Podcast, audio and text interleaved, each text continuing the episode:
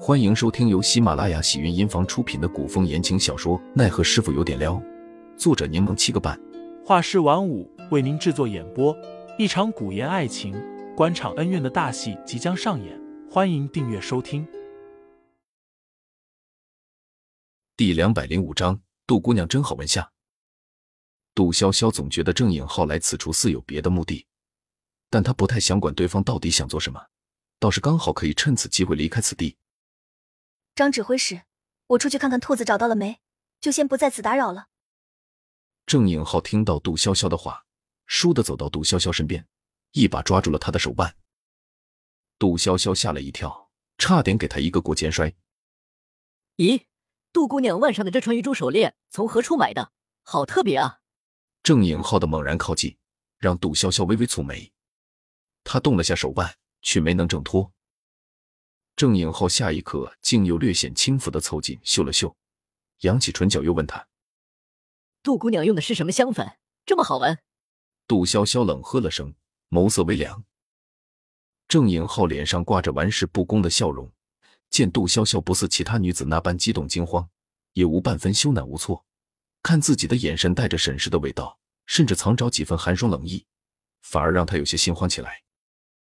正当郑颖浩讪讪的想松手的时候，张启忠一把拽过了他的手，将杜潇潇挡在了身后，冷冷的说道。郑颖浩，你近日行为过了些。郑颖浩笑了笑，抱歉，杜姑娘，是我过于轻浮随意了，冒犯了杜姑娘，还请杜姑娘不要见怪。没关系，可以理解。杜潇潇背过手，大度的微笑着说。我听闻郑衙内刚刚被赐婚，情绪必然有些激动。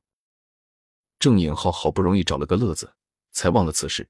此事经人提起，不免又有些头疼。他扯了扯嘴角，却笑不出来。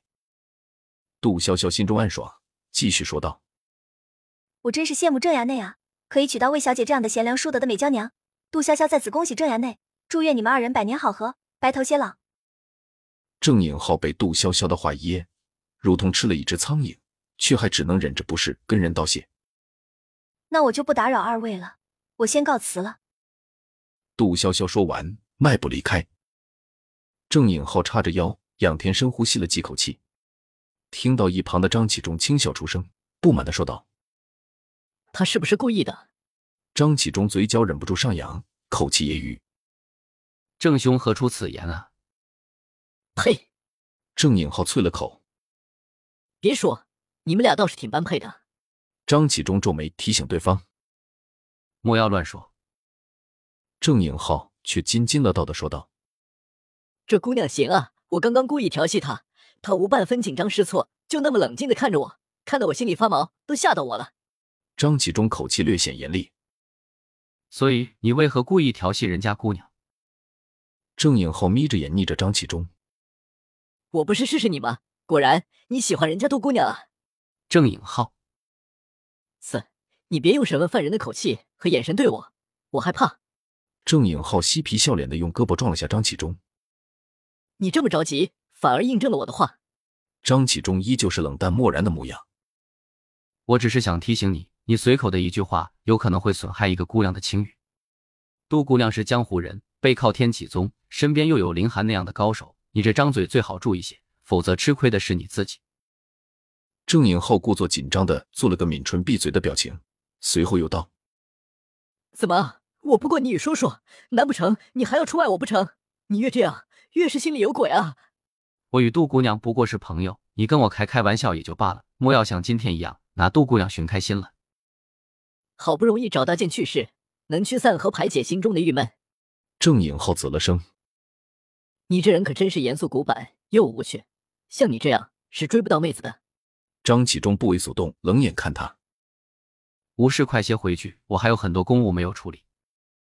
郑颖浩无语。大白并不在紫金阁之中，杜潇潇带着小峰一起出了紫金阁，回到了绿草原。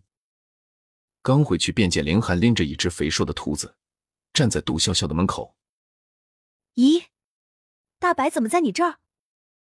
杜潇潇忙从凌寒的手中解放了大白，将它放在地上撸了撸。不知何时钻进我卧室了。杜潇潇抬头看了眼凌寒，调笑了句看来他也喜欢帅哥。听众老爷们，本集已播讲完毕，欢迎订阅专辑，投喂月票支持我，我们下集再见。